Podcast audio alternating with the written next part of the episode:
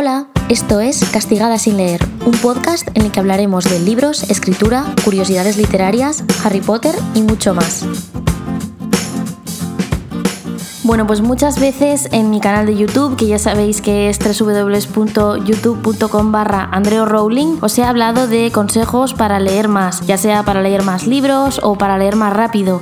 Pero muchas veces, muchas personas, tanto vosotros como padres, profesores y en general, me preguntan cómo mantener un hábito lector. Así que para el episodio de hoy, que lo quiero hacer un poco cortito además, porque últimamente se me han ido un poco de la mano, hoy os quiero decir 10 trucos, 10 consejos para mm, mantener un hábito lector, bueno, para crearlo si no lo tenéis y mantenerlo, porque a veces pasamos por algún bache, algún parón lector que no sabemos cómo continuar o simplemente queremos empezar a leer de una forma más continua, más seguida y no sabemos cómo hacerlo porque al final siempre lo dejamos pasar. Pues aquí van como 10 consejos súper cortitos, pero creo que son muy eficaces y son cosas que yo hago prácticamente todos los días para estar motivada para leer y mantener un ritmo más o menos constante de lectura, ya sea uno o dos libros al mes o sean 10. O sea, esto no es para leer muchísimo más, sino simplemente pues para acostumbrarse ¿no? a lo que es la lectura en el día a día. Entonces vamos con la primera de todas, que creo que es algo súper básico y es que no hace falta leer todos los días. Hemos escuchado siempre un montón de veces esto de que, bueno, para adquirir un hábito hacen falta 21 días haciéndolo siempre y tal.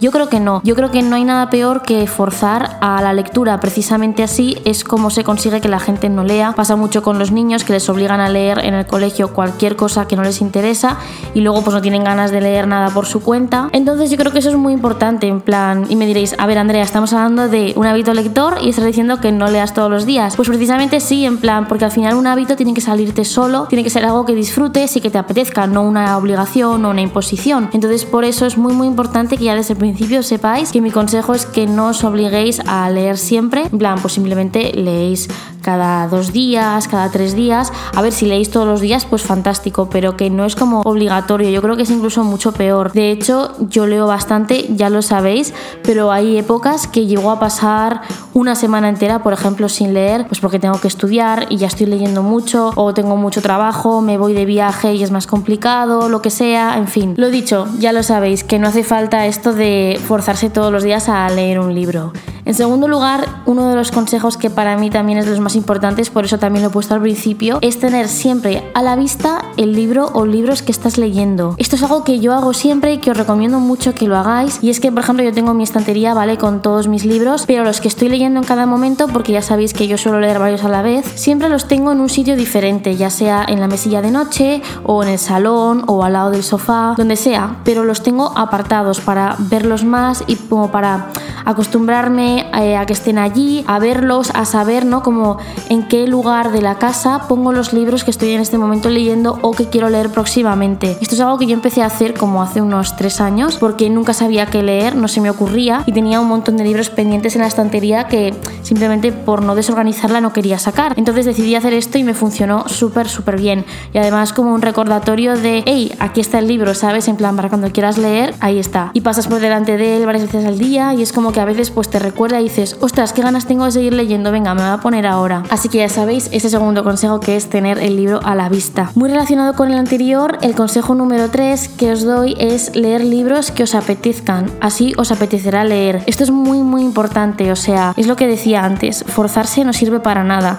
y yo creo que la mejor manera de que tengas ganas de leer, ¿no? De ese impulso de coger un libro, abrirlo y empezar a leerlo es que tengas ganas. De hecho, yo muchas veces tengo libros pendientes, pero porque siento como que no es el momento de leerlos y de pronto un día se me va la pinza y digo, ostras, voy a leer este libro que es que igual lleva, no sé, dos años en la estantería. Eso me ha pasado, por ejemplo, durante esta cuarentena con La sombra del viento, que es un libro que había querido leer desde siempre y hasta que no me entró como el gusanillo, pues no lo empecé a leer. Y la verdad es que lo he disfrutado muchísimo y, eso, creo que es muy importante, ¿no? En plan, tener siempre esas ganas de leer. A mí me pasa mucho con alguna novela cuando me engancho un montón, que incluso quiero volver a casa después de salir o lo que sea, bueno, ahora no mucho, pero ya me entendéis, para seguir leyendo ese libro en concreto. En cuarto lugar, os recomiendo que busquéis alguna manera de comentar libros con otras personas, que os apuntéis a club de lectura, como por ejemplo el que tenemos aquí en Castiga sin leer, el club de lectura interactivo. Si no sabéis de qué os hablo, simplemente escuchad el episodio cero del club de lectura, que ahí se explica todo. Y yo que sé, seguir a gente que hable de libros en redes sociales, no sé, como estar siempre de alguna manera conectado con gente que comenta libros, ya sea en internet o sea en tu casa o con quien sea. Creo que esto es muy importante porque aleja un poco esa visión que tienen muchas personas de que la lectura es un acto solitario.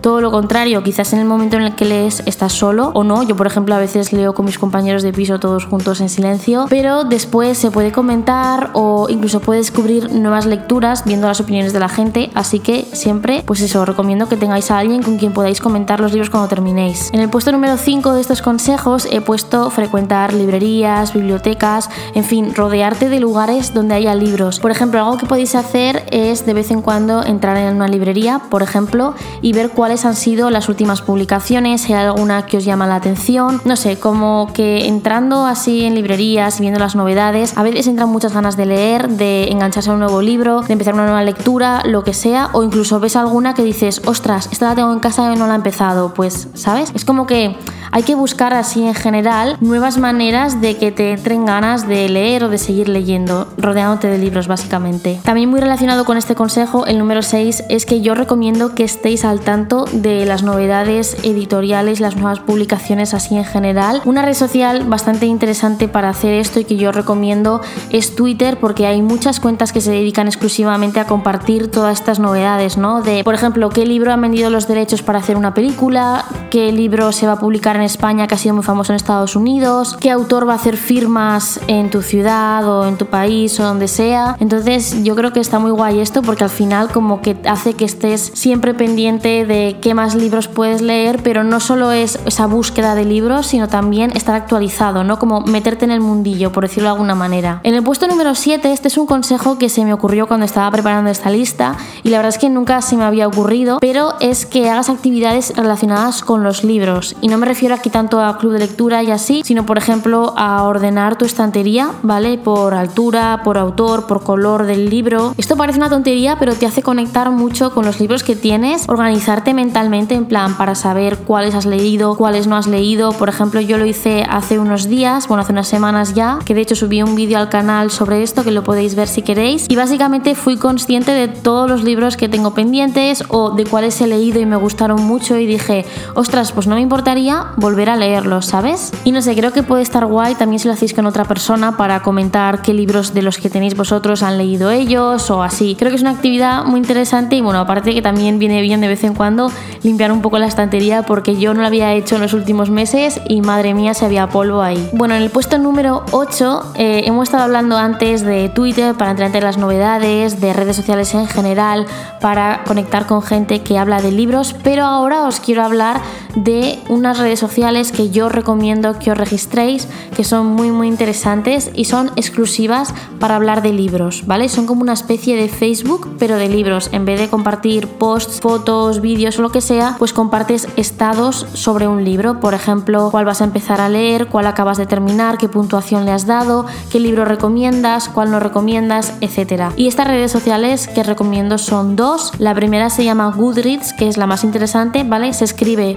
good como bueno, good Reads de read, leer, pues todo junto, good reads. Es como buenas lecturas, más o menos, así traducido un poco regular. Pero bueno, para que, para que sepáis cómo se escribe y la podáis buscar en Google. Esta es como la red social principal. La otra que os quiero recomendar es Alíbrate, que es básicamente lo mismo, pero lo bueno es que está en español. Tiene un montón de funciones que yo, por ejemplo, no he usado porque no me interesan o es como ya too much, ¿vale? Pero Alíbrate también está muy guay, tienen listas en plan libros más leídos, libros mejor valorados, libros de fantasía. Entonces, si estás buscando, por ejemplo, yo que sé, una lectura de un libro de no ficción sobre feminismo, pues ahí puedes tener un montón de opciones donde puedes ir buscando, leyendo opiniones de la gente y te puede ayudar a decidir qué libro lees, qué libro vas a comprar o qué libro vas a regalar. En el puesto número 9 de estos consejos, también os quiero decir una cosa que hay mucha gente que se horroriza. Yo, de hecho, al principio me horrorizaba, pero al final he aprendido lo siguiente, y es que si un libro no te gusta, desde mi punto de vista lo mejor es que lo dejes y que pases a otro. Porque como decíamos al principio, lo más importante para tener y mantener un hábito lector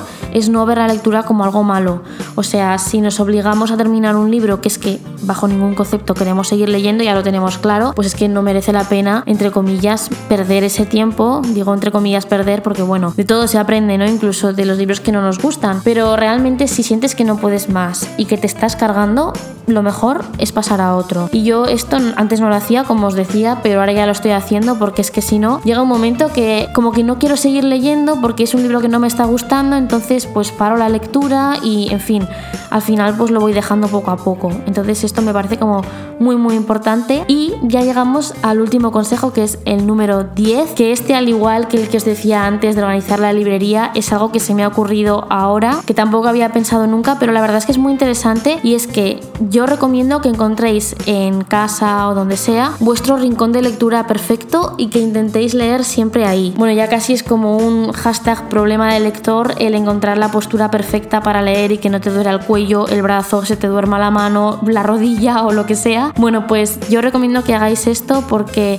es como que vais a asociar ese lugar a la lectura y además podéis elegir un sitio que sea perfecto para las condiciones en las que os guste leer. Por ejemplo, hay gente que le gusta leer totalmente en silencio, otros con ruido de fondo, otros con música, es como que varía mucho. Entonces yo creo que escogiendo como todos estos aspectos particulares que a cada uno os pueden gustar más o menos, encontraréis un sitio en el que si leéis siempre allí, como que ya os metéis dentro, ¿no? Del modo, entre comillas, lectura. Y bueno, estos son mis 10 consejos para mantener un hábito lector. Espero que os sirvan mucho. Os recuerdo que después de escuchar este episodio podéis escuchar cualquier otro de este podcast y apuntaros al Club de Lectura Interactivo. Os mando un beso muy muy fuerte y nos escuchamos en el próximo episodio.